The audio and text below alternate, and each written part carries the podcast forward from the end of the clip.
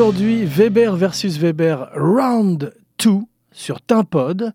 Alors, le principe de l'émission, c'est très simple un roi de la comédie, Francis Weber, et un bouffon, son fils, Jean Weber. Un homme qui a fait beaucoup de films, un autre qui en a surtout vu beaucoup et qui s'affronte dans une joute, un podcast bon enfant, on va dire bon parent, un bon chat, bon rat, autour du cinéma et que le plus drôle gagne pour ce deuxième round de VVV Weber versus Weber.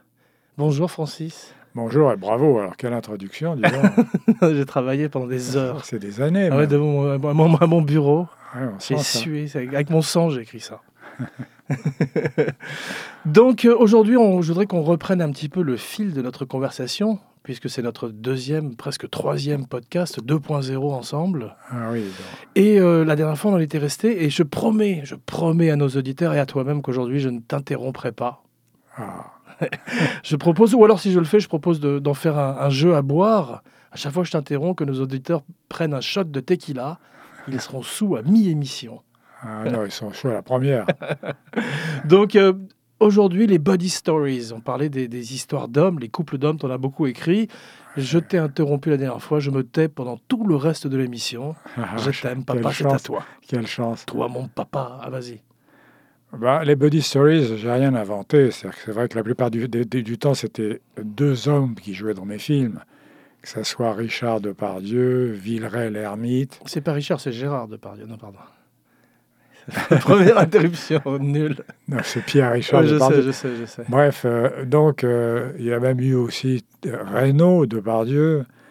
Et, euh, Justement, on va, on va se servir aujourd'hui euh, Ouais. de tremplin, de, sans mauvais jeu de mots, de Hobbs and Shaw, qui est dans la série des Fast and Furious, un spin-off avec The Rock, Dwayne Johnson et Jason Statham, qu'on a vu ensemble en salle, et qui est une espèce de buddy story des années 2000, avec deux campanas, il n'y a plus de Perrin, c'est fini. Mais tu avais fait un peu ça justement avec Renault et Depardieu à l'époque du... De, Tais-toi. pardon, de tais-toi. Tais-toi. Du tais-toi.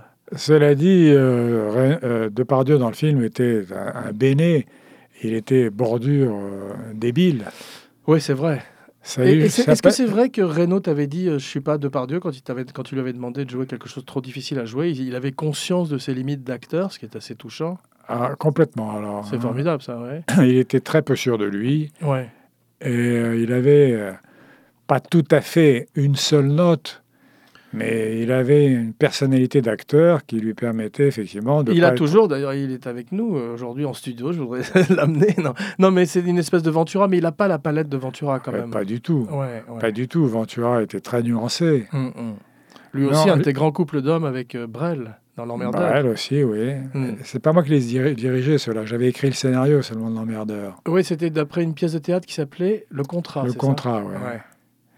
Ouais. Donc, j'avais deux hommes en scène aussi dans le contrat, mais euh, c'était euh, je les Jean aurais Le je les aurais préférés plus virils. Raymond Jérôme et Jean Le Poulain, c'est Ouais. ça? C'était quoi l'histoire avec euh, le, le- le chauffeur de taxi qui t'emmenait Ah, c'est effroyable. C'est-à-dire que moi, j'ai strictement aucun préjugé dans ce que je raconte. hein. Oui, j'espère, parce que c'est une émission extrêmement euh, Bah, tolérante. Il y a, des, il y a des maisons pour ça, certes, mais quand même.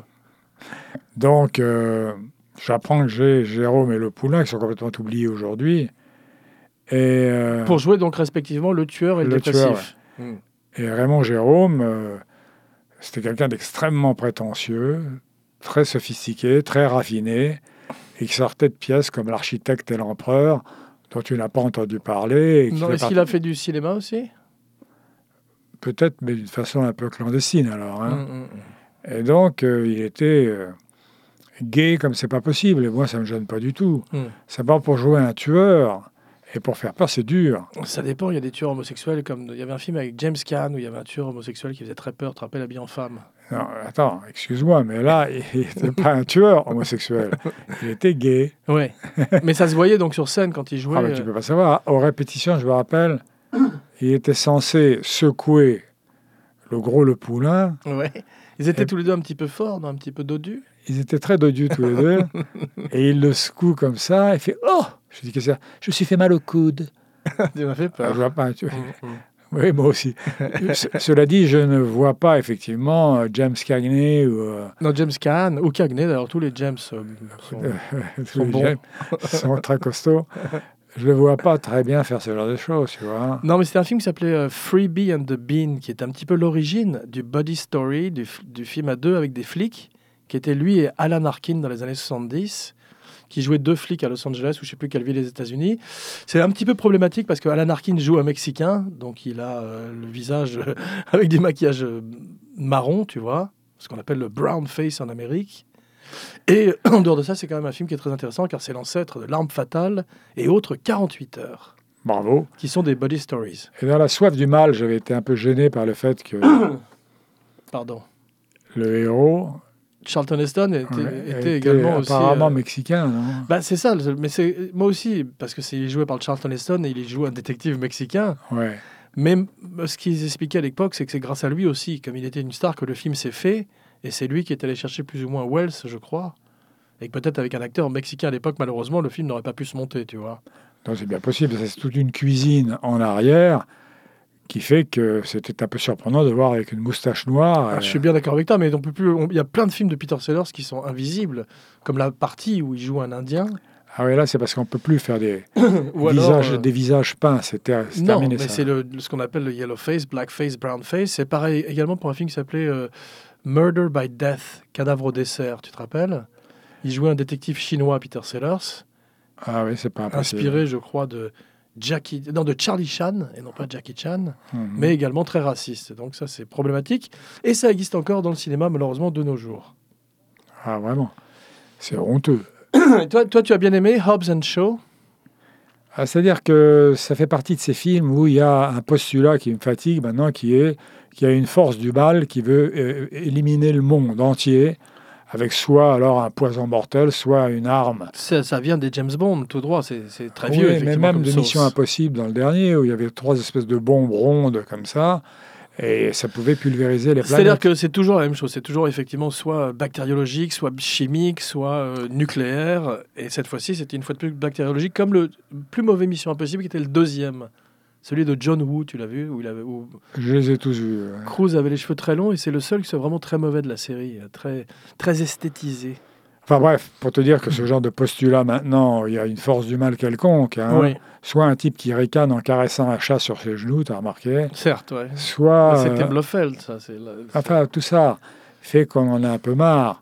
Et à la suite de ça, il y a un festival d'effets spéciaux de CGI qui est tout à fait bluffant pour un type comme moi qui ne va pas très souvent voir les films de super-héros. Blofeld. Et je trouve que ce qu'ils arrivent à faire avec ça est extraordinaire. Et ça explique le succès. Qu'est-ce que tu penses de leur, de leur alchimie, de la dynamique du couple? Elle, était- elle est très étrange parce que Johnson. il paraît, c'est toi qui me l'as dit, mais c'est peur que ce soit une légende urbaine, qui compte les coups de poing. Non, c'est pas du tout une légende urbaine. C'est contractuellement, ils ont un certain nombre de coups de poing l'un et l'autre qu'ils reçoivent et qu'ils donnent. Et ça date aussi des films avec Vin Diesel qui est très à cheval là-dessus, afin que chacun ne, ne perde pas euh, le visage, comme on dit en Amérique, to lose face, tu vois, et garde le dessus ou en tout cas l'égalité par rapport à l'autre. Ben, je pensais qu'ils étaient devenus moins cons qu'avant, parce que je me rappelle qu'il y avait un film dans le temps, pour la première fois, Bob Hope a joué avec Fernandel. Oui, Et c'est mon, mon oncle, ton oncle aussi, d'ailleurs, ton grand-oncle à toi, oui. qui avait fait les dialogues, qui m'a dit il comptait les répliques. Ouais, ben là c'est la même chose, soit avec des coups de poing et des coups de boule. Ça a l'air ridicule, écoute. C'est drôle, mais il paraît qu'à un que moment donné. Statham, Pardon. Statham, à un moment donné, embrasse cette superbe russe. Statham. Statham, oui. Ouais. Pas, Embrasse- russe, mais, euh, pas, pas russe, mais mexicaine. Elle joue une russe. Euh, elle joue une russe, mais c'est une actrice mexicaine. Très belle. Tu m'embrouilles là. Enfin bref, toujours est-il qu'il embrasse. Alors, il a fallu donc que Dwayne Johnson embrasse quand même cette étrange cré- créature qui jouait déjà dans Mission Impossible, la blonde. là. Oui, qui s'appelle, je crois, Vanessa Kirby, qui est très bien. Elle est formidable parce qu'elle bouge bien, elle se bat bien. euh, Ouais, non, c'est sûr, mais euh, les deux, en fait, euh, ont- il y, a- il y a une énorme tension homoérotique entre les deux. Donc, ils ont besoin de ces femmes pour briser cette tension entre les deux, tu vois. ouais. Sinon, moi, j'ai pas peur. vu. J'ai pas vu une énorme passion euh, physique entre ces deux chauves. J'ai rien contre les chauves. Hein, quand- Ouais, Non, non, ben non, ben, évidemment. euh, je veux dire, on perd ce qu'on peut. hein. Mm, mm. Toujours est-il que là, je n'ai pas senti qu'il y avait une grande... En plus, c'est toujours aussi le même sujet qui s'appelle les boulingrins chez Courteline. Oui. Et les boulingrins, c'est deux mecs qui s'engueulent tout le temps. Ouais. Et ça, c'est repris depuis... Il y avait aussi des poursuites automobiles chez Courteline? Pas sur scène. c'est une, c'est une, c'est- c'est une pièce. Ouais. Enfin, pour repartir sur les buddy stories, parce que là, on sort un peu en passant dans les détails, Ouais. c'est-à-dire qui est chef opérateur, qui est ceci, qui est cela, Hmm. le principe de la buddy story. Hmm. J'ai pensé à un truc étonnant ce matin, ça m'arrive rarement, Ouais. c'est que peut-être que la première buddy story, c'était Adam et Ève. Pourquoi Ils n'avaient pas de sexe. Hmm. C'est-à-dire que cette espèce de personnage un peu équivoque qu'on appelle Dieu Hmm. les balance dans un paradis terrestre, et puis ils n'ont rien d'autre à faire que regarder les paysages. Hmm. Ils n'ont pas de sexe. Mais toujours ce personnage équivoque, appelons-le toujours Dieu, leur balance la tentation avec la pomme et le serpent pour les damner éternellement ensuite. Mais qui est ce monsieur? Je parle toujours de Dieu. C'est trop étrange. Et à ce moment-là, quand elle croque la pomme, parce que dire à une femme surtout ne touche pas à ça, elle tient combien de temps d'après toi? C'est pas que je sois contre les femmes non plus. Continue. Je- je ni contre les gays, ni contre les les chauves et les femmes. Non, non, non, j'adore les fait. femmes, Hmm. j'adore les chauves, j'adore. Toujours est-il donc que lui dire ça, c'est fatalement l'amener à manger la pomme. Hmm, hmm. Bon, elle la mange, elle a, elle a un sexe et c'est plus une buddy story. Donc ça devient une histoire d'amour, une comédie romantique. Non, ça devient une histoire de damnation, c'est-à-dire que ils vont traîner leur damnation toute leur vie jusqu'au moment où Dieu, qui est toujours aussi suspect, Mhm. décide qu'il a raté sa copie et leur envoie le déluge. C'est un bon pitch, hein tu devrais le faire. Je vais le faire. Pour Mais pourquoi, pourquoi nettoyer la planète et pour la refaire déjà? Ouais. Ensuite, comment peux-tu mettre sur un bateau une paire de tous les animaux de la planète? Faut mettre des morpions, Hmm. des... non uniquement des morpions, ça Hmm. suffit. Tu veux, tu veux dire quelque chose de, de personnel, de privé Mais je dis, pourquoi faire ça? Surtout pour mettre un pochetron aux commandes de ce navire. Noé? Ouais. Tu as des preuves? Parce qu'il faut dire allegedly, sinon on va avoir des problèmes. Bah, et les vignes du Seigneur, c'est quoi? Il est arrivé sur le mont Ararat, ouais. en Arménie. Hmm. Et il n'est pas bon le vin arménien. Pour toi, Arménie, dirait Charles Aznavour. à ta santé. c'est fini, oui. Alors vas-y donc, vas-y, vas-y. Donc, euh, il, il- il plante des vignes là-bas, il Mhm. devient complètement sous tout le temps. Qu'est-ce que c'est que cette histoire Hmm. Non, c'est vrai que c'est intéressant, ça fait penser un petit peu à un singe en hiver. un des bons films sur l'alcoolisme, C'est vrai. avec euh, Living Las Vegas. Tu l'avais vu avec Nicolas Ça, c'est Cage? superbe. Ouais. Et j'ai pas vu celui qui s'appelait euh, Days of Wine and Rose. Et là, on part sur autre chose. Absolument. Donc vas-y, restons, gardons le cap. Continuons sur les buddy stories. Moi, je croyais que ça venait des clowns, de l'Auguste et du clown blanc. Mais ça date de toujours. Ouais. Ça date de toujours, et pour une raison très simple, c'est que il a été très longtemps compliqué de ridiculiser une femme. Ouais. Et une des premières qui a fait un pari splendide, c'est Lucille Ball Hmm. Dans I Love Annie, c'était ça, non? Lucy. Lucie. Mm. Je me trompe de femme. Mais euh, c'est extraordinaire ce qu'elle a fait. Elle Ouais. est devenue une femme comique. Ouais. Derrière, malheureusement, les femmes comiques ont eu tendance à ressembler à des camions. Tu vois, par exemple, Balasco, Maillan. Et puis, il y a eu Catherine Hepburn. C'était une comique? Ah ouais, elle était formidable. Dans L'Impossible, Monsieur Bébé, qui, dont je ne me rappelle plus le Je titre. connais là. mal les films de Catherine Hepburn. Tu connais quand Et je connais mal les films d'Audrey Hepburn à propos également. Ah, tous les Hepburn sont Ouais. maudits. Alors. Ouais, chez moi. ouais. Mais euh, il y, avait quand même ce film où elle est avec Bogart sur un, un petit bateau poursuivi. C'est pas le trésor de la Sierra. African Queen. African Queen. Ouais. C'est un film remarquable, c'est Magnifique. John Huston. Ah, donc tu connais. Écrit par James Hadji, non, j'aime beaucoup ce film. J'ai j'ai plaisanté. C'est un film écrit par James Hadji qui a écrit La Nuit du Chasseur, mon film préféré. Euh, oui. Mm. Alors là, rien ne m'étonne plus. Mais je regardais ce film en disant putain de scénario. Et c'est une buddy story un peu entre les deux. Il n'y a pas Enfin, ça, attention, non, parce qu'il y a toujours boy meets girl, boy, Mm. etc., perd la fille, et ensuite boy euh, meets girl again. Ouais. Il la retrouve. Hmm. Donc c'est une histoire d'amour sur fond de dispute. Mais Mm. c'est c'est pas une buddy story. Ouais. Qu'est-ce que tu penses des buddy stories aujourd'hui, comme le film de Tarantino ou justement Hobbs and Shaw? Tu penses que ça amène quelque chose ou c'est toujours cette même recette? C'est toujours la même recette. En général, effectivement, c'est plutôt soit un faible ou un gugus, comme on dit, c'est-à-dire un, un Mais là, c'est plus le cas. Tu as deux movie stars, et- ou alors deux Oui, costauds. je dis soit, Ouais, tu as dit que tu m'interromprais pas, pardon. soit un faible, soit, Shot de tequila, tout le monde. soit un, un imbécile, un béné. Tu dis ça pour moi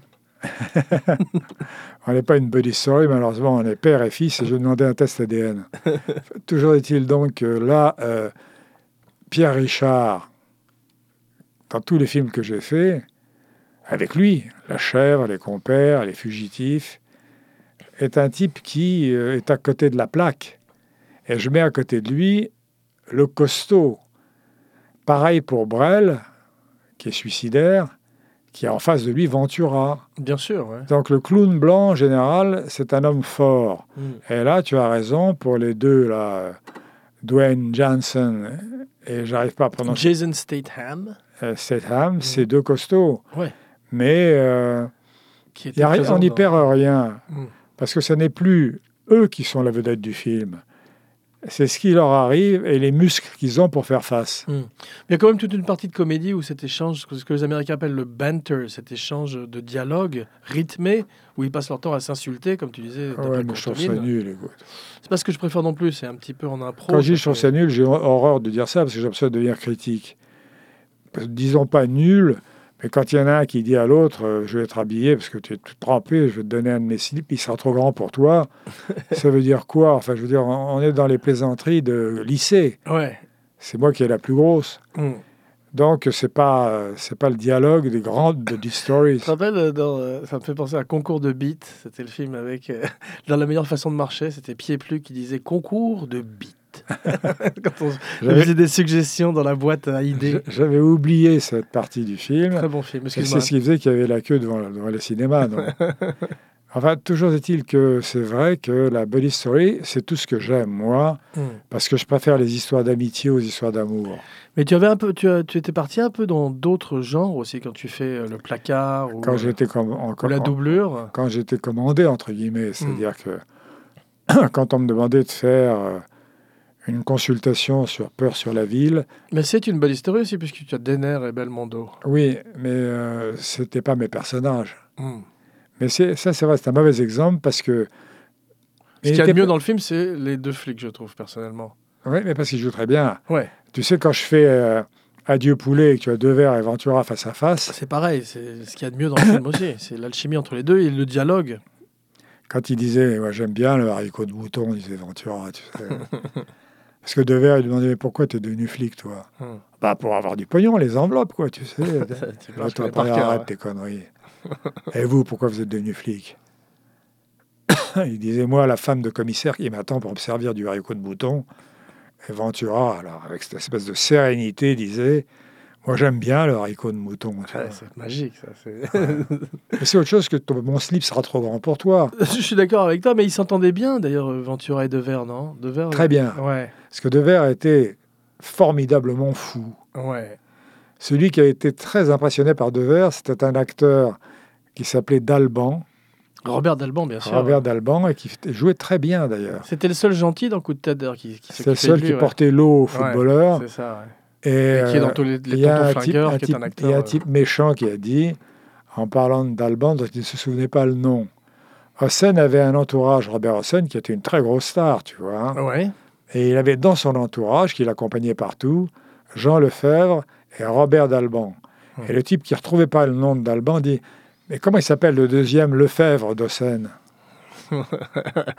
Comme si on avait dit le deuxième Charles Gérard de Lelouch. Ou, euh, Ah, Quelle horreur c'est Ça me fait frissonner. T'as eu peur là Oui, parce que je l'ai cloner, eu, je l'ai eu, Charles Gérard, dans un film. bah, Il était dans le jouet, non? Oui, oui. Et D'ailleurs, je voudrais juste faire un petit hommage à R.I.P. euh, Michel Aumont, qui Ah nous a quittés il y a quelques Ah, jours. Immense acteur. Ouais, que tu, à qui tu as donné vraiment des beaux rôles. Ah ouais, mais c'était un personnage Attends, je fabuleux. vais faire une petite musique comme aux Oscars, une musique triste pendant que tu fais une, une, une eulogy. We'll remember you Donc, Michel Aumont. forever. Non, mais pour en arriver à Michel Aumont, sérieusement, j'ai rarement vu un acteur pareil. ouais.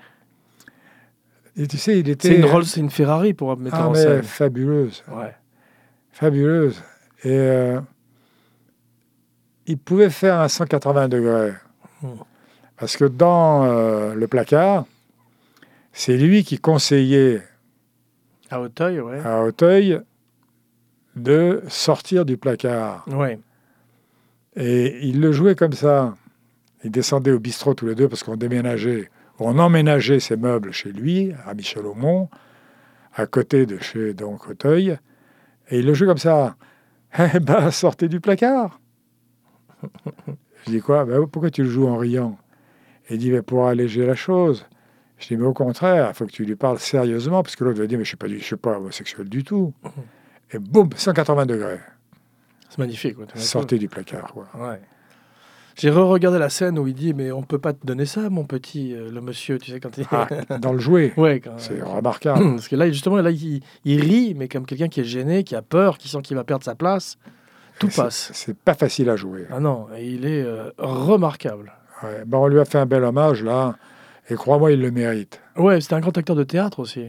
Bien entendu, c'est avant tout un homme de la comédie française. Ouais, c'est ça, ouais. Mm. Et il m'a raconté, je sais pas salir sa mémoire, je crois pas, qu'il était très alcoolo quand il était à la comédie française, au point qu'il avait loué un appartement en face de la comédie française et près d'un bistrot. Et il buvait beaucoup, comme souvent les acteurs qui sont très insécures. Et un jour, il a tellement bu qu'il s'est écroulé par terre, trou noir de trois semaines. Et après ça, ça, lui est arrivé quand il avait 25 ans, et il n'a plus bu une goutte d'alcool. Ah bon, ouais. Mais plus une. C'était son Living Las Vegas, mais il s'en est sorti, quoi. Il s'en est sorti. ouais. Ouais. Bah écoute, tant mieux. Là, là il s'en est pas sorti, malheureusement, mais c'est la Il belle avait, carrière. il avait 82 ans, Ouais. tu sais. Donc, magnifique carrière, euh, Ouais. effectivement. Et très grand acteur à qui nous rendons hommage. Et Les on grandes- repart sur la body Oui, story. justement, les grandes body stories, toi, que tu aimes. Alors moi, je veux dire, il y a déjà une body story française qui est la traversée de Paris, Ah oui, d'autant Lara. magnifique. C'est que Gabin et Bourville, C'est extraordinaire comme body et puis c'est l'arrivée de, de Funès en Bien sûr, fanfare. bien sûr. Jambier Ouais, ouais, bien sûr, ouais. Bon, ça, c'est une grande body story.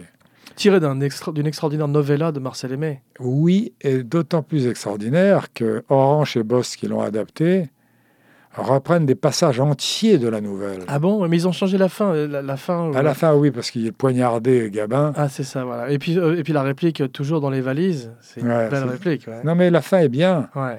Elle ne déshonore pas du tout la nouvelle, mais c'est euh, moins noir que le salaud de pauvre, Ouais, ça vient directement de Marcel Aimé. hein. directement de Marcel Aimé. Ouais, c'est extraordinaire. Et Gabin est à, à- au- à la charnière entre le Gabin jeune et le Gabin plus lourd de la deuxième partie de carrière. Il est, il est encore séduisant, il est extraordinaire. Ah, il est Il est fantastique. très costaud. ouais. Il y a des de moments, il y a des Spencer Tracy. euh, oui, magnifique. Il y a des moments touchants, par exemple, quand euh, il le ramène à la maison parce qu'il ne se rappelle plus l'auteur d'un poème allemand. hum, Et il fait devant ce porteur de valise, ce porteur de cochon, qui est magnifique. ouais. qui est magnifique, mais qui est complètement désemparé. Il ne comprend Ouais. pas, parce que quand il le voit, il dit Qu'est-ce que vous faites comme métier? Il répond pas. Qu'est-ce que tu fais comme métier? Il répond peintre.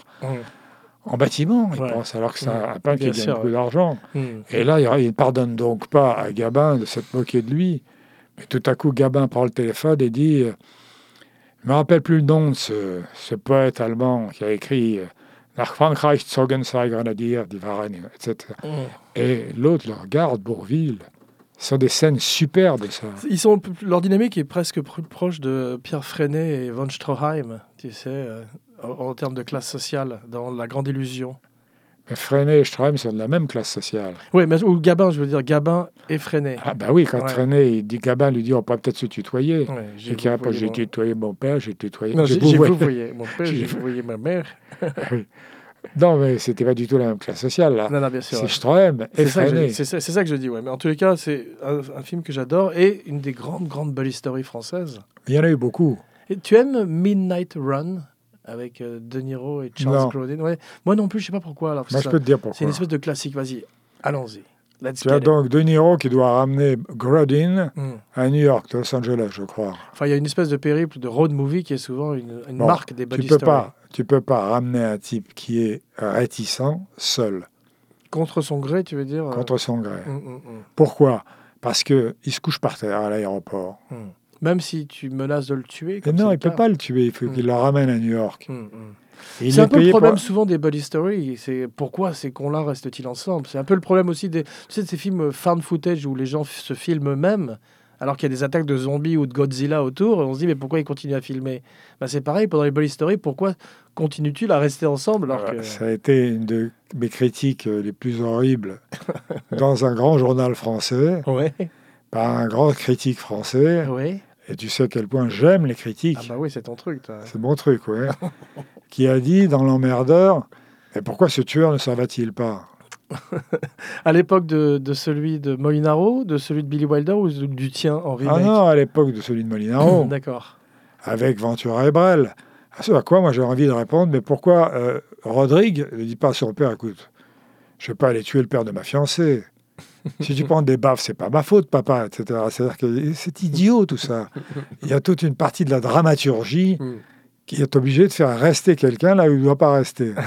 Et que- quelle était l'histoire de Hanouille au théâtre qui disait mais ils vont le croire puisque je, Ah non, c'était. avec Yves Robert, Non, ça? non, c'était euh, Marcel Aimé. Ah, euh, Alors vas-y, raconte, ouais. Marcel Aimé était un homme qui était euh, hyperthyroïdien, ça veut dire qu'il avait les yeux qui sortaient de la tête, qu'il était vaguement goitreux et qu'il était parfaitement silencieux. Mais ça n'empêchait pas d'aller rabasser dans les cafés quelques brèves de comptoir qui sont fabuleuses. ouais. Il Et aurait il été sur Twitter aujourd'hui. Il aurait été partout parce qu'il était quand même très présent. Ouais. Et il, il met en scène, il n'est pas en scène, il assiste à la mise en scène de la tête des autres. Et Yves Robert, qui jouait la tête des autres, lui dit, euh, après un long monologue de début, Euh, Je ne peux pas dire ça, maître. Pourquoi dit Marcel Aimé Parce que c'est tellement invraisemblable ce que je dis.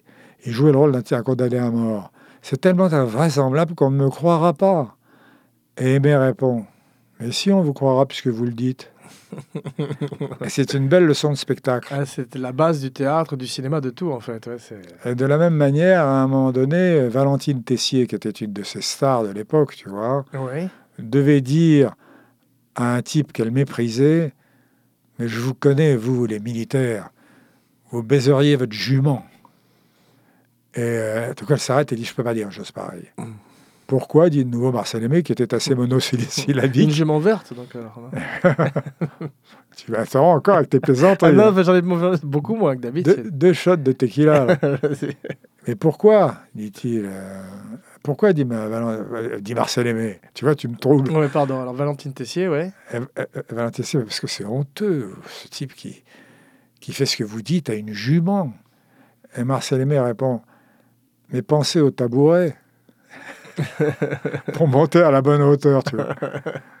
C'est très drôle, ouais. bah oui, il y avait de l'humour, mais brièvement. Je savais pas qu'il était metteur en scène, Marcel Aimé aussi. Non, non, je crois qu'il assistait à la mise en scène. Ah d'accord, il était présent. comme ouais. je faisais au théâtre, et comme euh, beaucoup d'auteurs font, et ça emmerde des metteurs en scène. Ah bon, ouais, ils aiment pas que l'auteur soit présent? Mais non, parce que l'auteur a d'autres idées qu'eux, souvent. Ouais.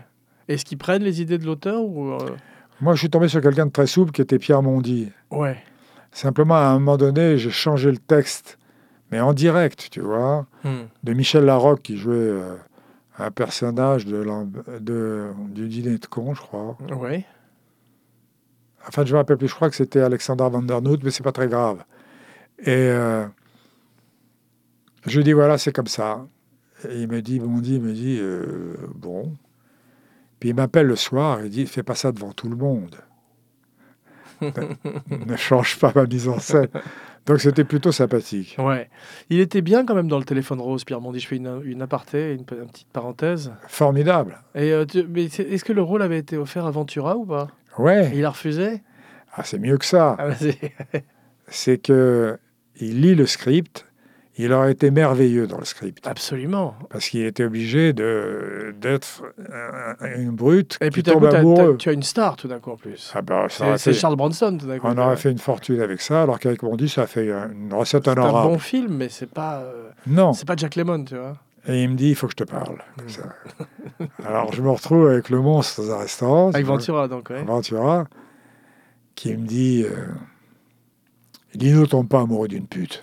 Donc il parlait à l'auteur directement, il parlait pas à Moinaro, il parlait pas au metteur en scène? Non, non, Il s'adressait au scénariste. script, il l'avait lu. D'accord. Il l'avait pas encore tourné. Ok. Mais, puis- mais Moinaro avait déjà été choisi comme metteur en scène. Ouais. D'accord. Et il me dit, Lino tombe pas amoureux d'une pute. je dis, Lino, c'est pas toi qui tombe amoureux, c'est le personnage. Et il me dit, oui, t'as un point là. Mais Lino tombe pas amoureux d'une puce. Je dis merde, on va rester jusqu'à quelle heure ici? Et je dis écoute, quand dans le rouge et mis de Granger, c'est ça Oui. Tu tues 33 personnes. Lino tue 33 personnes dans la vie. Oui, là, tu as un point. Là. Et je lui dis ah bon mais Lino tombe pas. Alors, c'est fini, quoi. On a fini le déjeuner. Mais c'est un peu la même chose que Bronson qui embrassait pas ses costards, sauf si c'était sa femme. Euh, pareil pour Denzel Washington, c'est un peu euh, des images qui conservent. Ou alors The Rock qui compte les coups de poing avec Statham pour revenir. Euh, bon, on en revient, si tu veux, aux limites des acteurs. Parce que je trouve qu'un acteur qui accepte.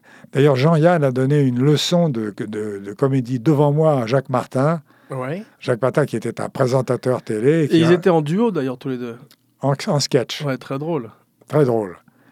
Jacques Martin écrit une comédie qui est ma première comédie, parce qu'il m'a recruté, j'étais à RTL avec Et toi, tu l'as coécrite avec lui? Oui. Ok. Et comme disait Dalio... Petit patapon, c'est ça? Est-ce que je peux parler? Comme disait euh, Dalio, euh, qui avait écrit une pièce avec euh, Pierre Brasseur, et tout le monde voulait savoir qui avait vraiment écrit. Et finalement, on demande à Pierre Brasseur, mais qui a écrit cette pièce vraiment? Et Brasseur répond, Dalio. Surprise générale. Il dit, moi, je dictais. Ben, de la même manière, là... Martin, Jacques, Martin. Jacques Martin, voilà, oui, écrit cette pièce avec moi. Et euh, Yann arrive pendant qu'il répète. Et Martin commençait à s'arrondir. Il y avait un ventre qui poussait à une vitesse extraordinaire. C'était euh, fécondation instantanée, tu vois. Alien. L'alien, oui. Et euh, Martin cherchait à rentrer le ventre en jouant. Et Yann lui dit Mais non, fais pas le con. Sors le ventre. La comédie, c'est cette exubérance-là, cette indifférence-là, cette indignité-là. Laisse aller ton ventre. L'autre a continué à rentrer son ventre et il est rentré au bercail.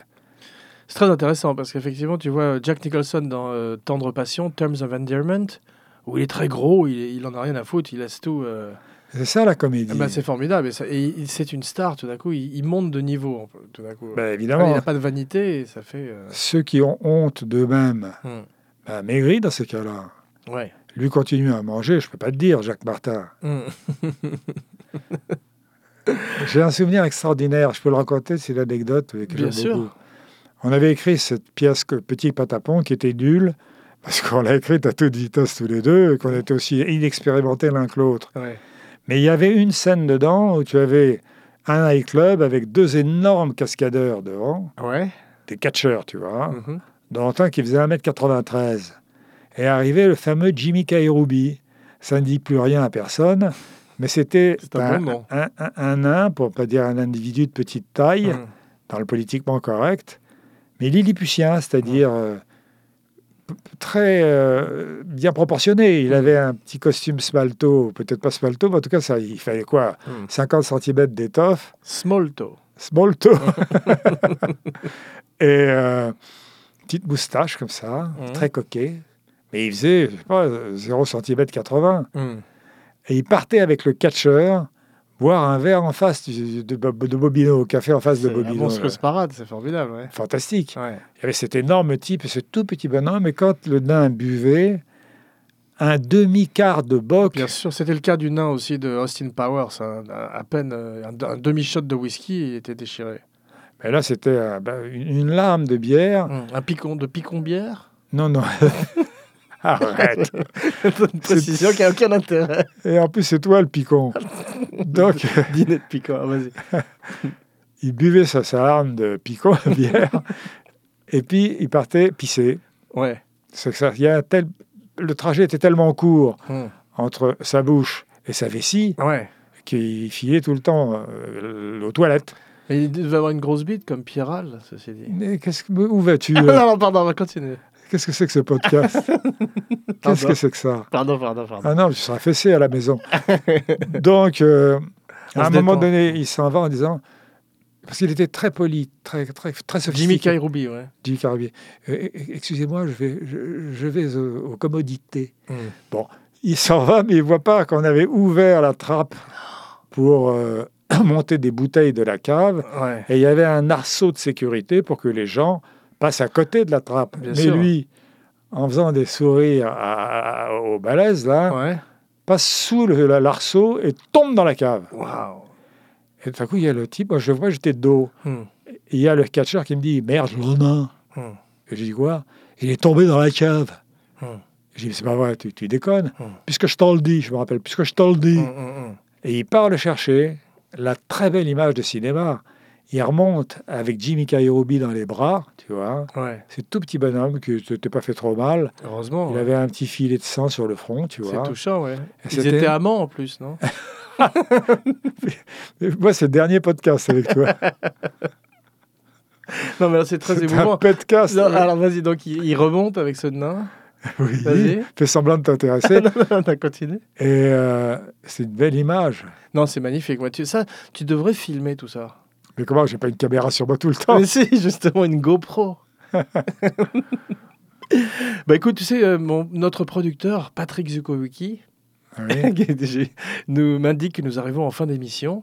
C'est Et euh, je voulais le remercier, ainsi que le Garden of Sound, qui nous accueille une fois de plus, donc au cœur d'Hollywood, sur Melrose Boulevard. Ah oui, quelle chance. Et donc aujourd'hui, le deuxième round de Weber versus Weber, match nul, comme l'émission.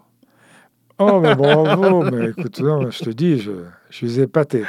Je sens que mes chromosomes n'ont pas été inutiles dans ce sens-là. Non, hein. mais je voudrais continuer cette conversation sur la Body Story. Ouais. Et je sais que tu as, vu, tu as revu récemment également Rio Bravo, Ah oui, voilà. sublime Body Story avec Je John vu, je l'ai vu Wayne. dix fois, celui-là. Voilà, John Wayne et, et Dean Martin. Ouais. Et on pourrait faire une spéciale western dans le futur, si tu veux aussi. Ah, volontiers. Parce qu'il y a Voilà. des- il y, a des chefs-d'œuvre. hein. Bien sûr, parler un peu de l'évolution du western, des western spaghetti au western classique. D'ailleurs, Tarantino s'est attardé sur le western dans Il était une fois à Hollywood. Bien C'est sûr. pas le meilleur passage du film. Non, c'est drôle parce que j'ai pensé que DiCaprio, et on terminera là-dessus, a fait trois westerns déjà. En disant, c'est Ouais. Même quatre d'ailleurs, d'une certaine manière. Puisqu'il a fait Le Revenant, qui est un western, il y a des Indiens dedans. Ah, je l'ai vu, oui. Il a fait un western il y a très longtemps avec Sam Raimi qui s'appelait The Quick and the Dead, qui s'appelle toujours The Quick and the Dead, Ouais, avec Sharon Stone et Ouais. Russell Crowe. C'est elle qui, avait- qui les avait choisis d'ailleurs, tous les deux, ils étaient très jeunes. Et il a fait également, donc, euh, il était une fois à Hollywood, où il joue un cowboy, et Django Unchained. Quatre westerns. Euh, Bravo pour cette culture. Pas mal. Ouais. Pas, pas moi, mais je veux dire, de- d'avoir fait quatre westerns dans un panorama de cinéma moderne, c'est plutôt bien, je trouve. Mais je crois que c'est un, un parcours obligé un peu. En tous les cas, Russell Crowe, lui, en a fait deux. Ah oui, il faut avoir fait son cowboy. Et il a été formidable dans le, le 3h10 pour Yuma. Tu te rappelles de ça? Ah oui, tu parles. Donc on parlera également des néo-westerns, ces nouveaux westerns Ouais, qui permettent aux gens, aux gens de perdurer. Bravo. Et on parlera également de Mindhunter, la série de David Fincher, car j'aimerais beaucoup avoir ton avis. Je sais que tu l'as bingé, tu l'as dévoré récemment. C'est exact. Voilà, mes amitiés à ma mère. Ben, mes amitiés à ta mère. non, merci. Et puis on se retrouve pour le troisième round de Weber versus Weber. Merci, Entendu merci. Merci, papa.